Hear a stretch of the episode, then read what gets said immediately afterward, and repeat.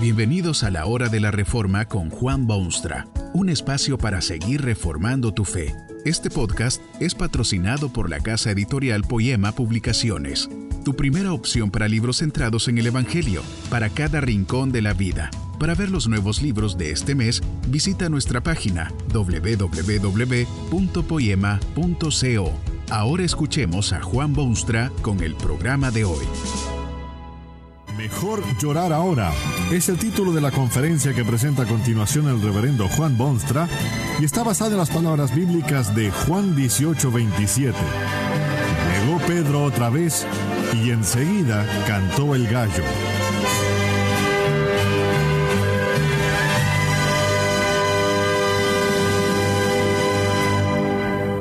Hay jovencitos que en un momento de locura abandonan el hogar paterno.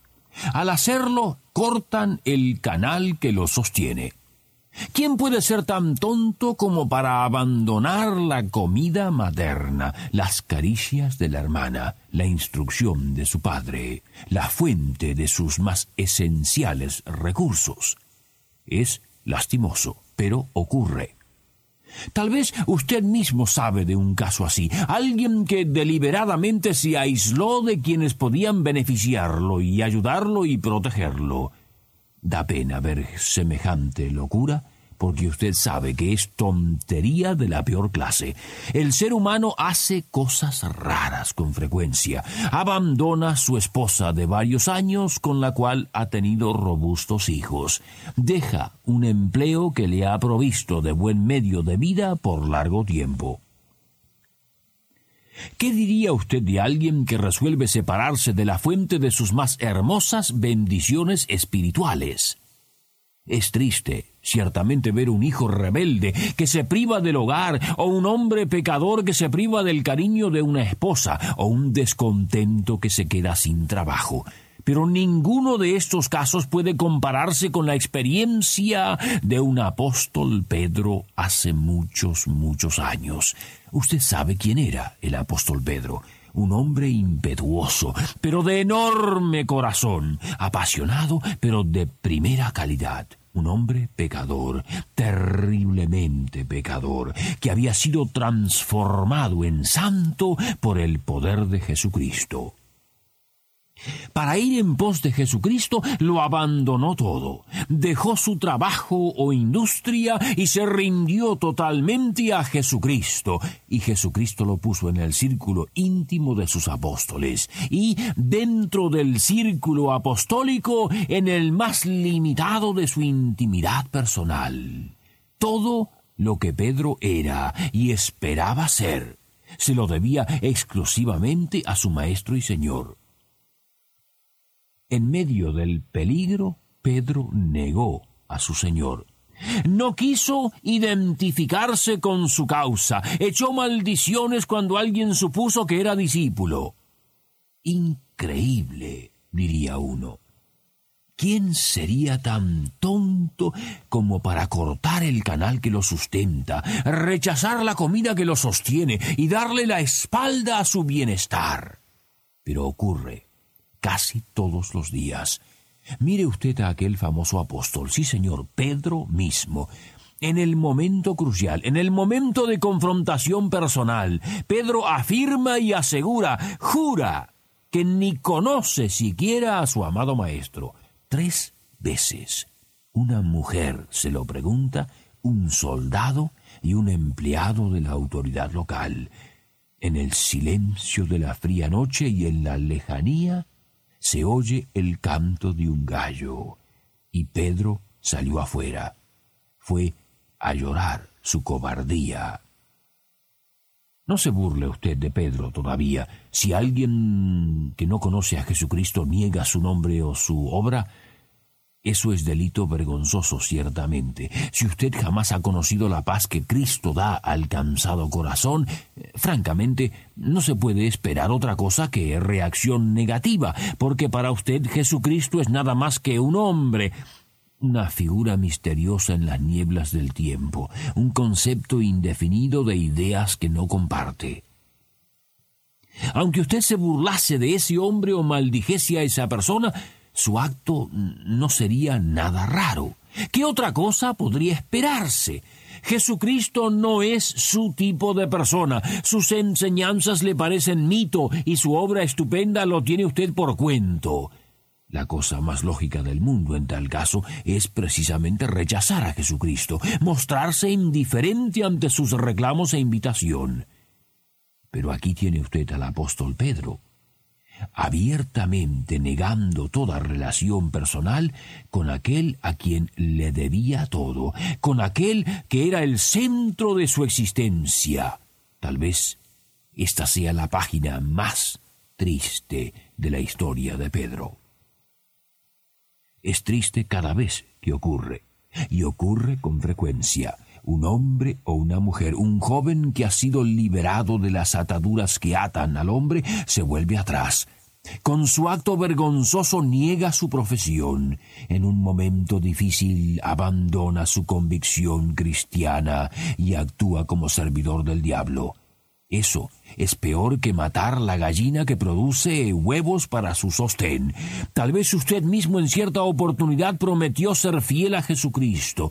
Fue un momento glorioso y todavía recuerda los escalofríos de su alma al hacer su promesa.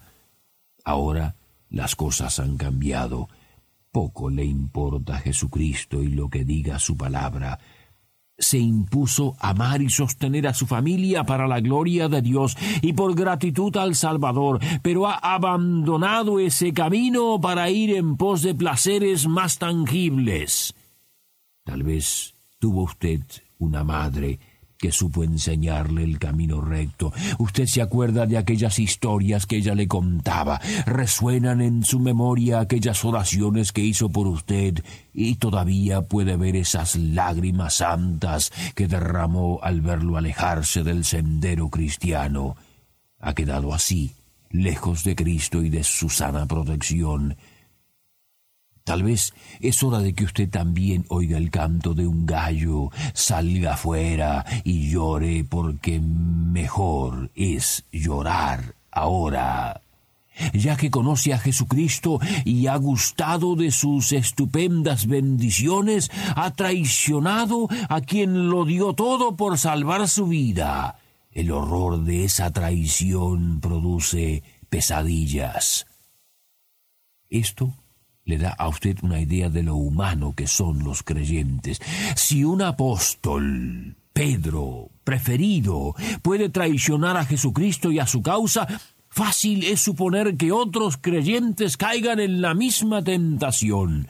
No es fácil ser creyente genuino. Las tentaciones son constantes en este mundo dominado por tanto mal.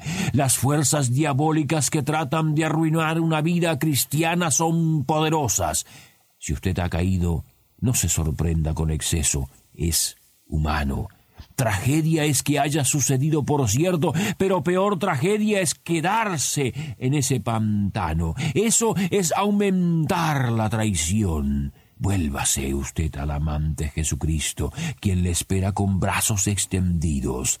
No importa la agonía que sienta o el dolor que lo embargue, no importa si tiene usted que llorar por un rato. Mejor es llorar por un rato que llorar toda la eternidad en inapagable remordimiento. Cueste lo que cueste, vuélvase a su Maestro y Señor.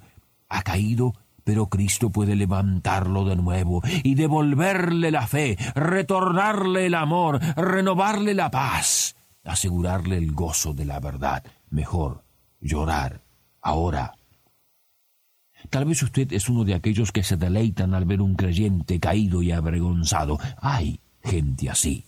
No quieren saber nada del Evangelio y muy poco de Dios y anda siempre a la búsqueda de alguna excusa que justifique su actitud.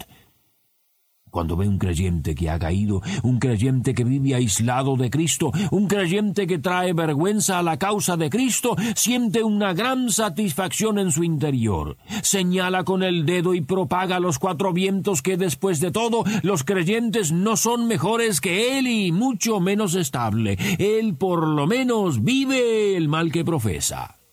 Bueno, si usted necesita excusas, esta no es del todo mala.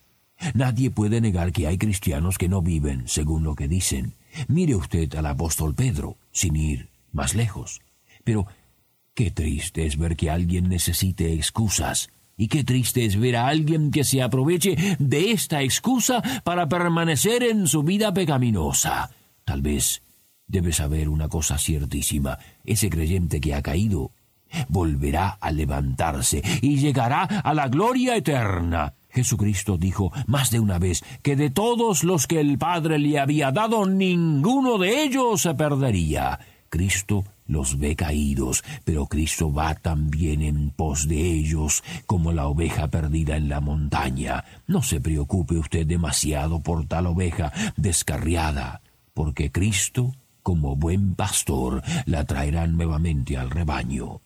Pedro cayó, pero el grito de aquel gallo de madrugada le devolvió los sentidos. Por eso salió afuera y lloró. Muy pronto tuvo otro encuentro con Jesucristo y éste lo aceptó nuevamente y le dio fe y paz y amor y gozo. ¿Dónde encontrará usted una fe que lo sostenga, esa paz que necesita, ese amor que todo lo puede y ese gozo que ahora no posee?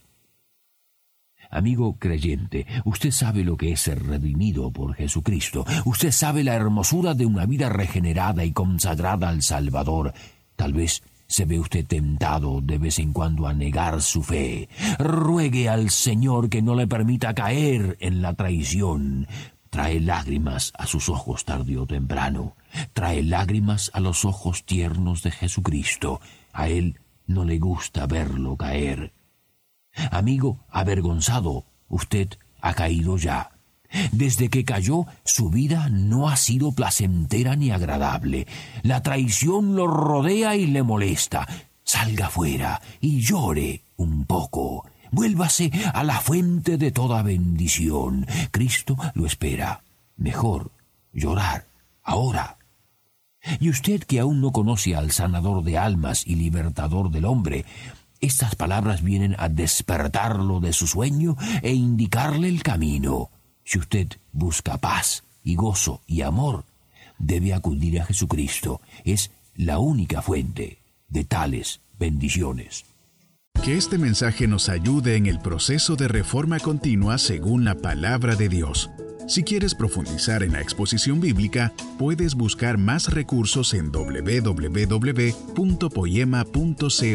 Allí encontrarás libros que te ayuden a entender la palabra de Dios y aplicarla a tu vida. Poema, el Evangelio para cada rincón de la vida. Nos vemos en el próximo episodio de La Hora de la Reforma con Juan Bonstra.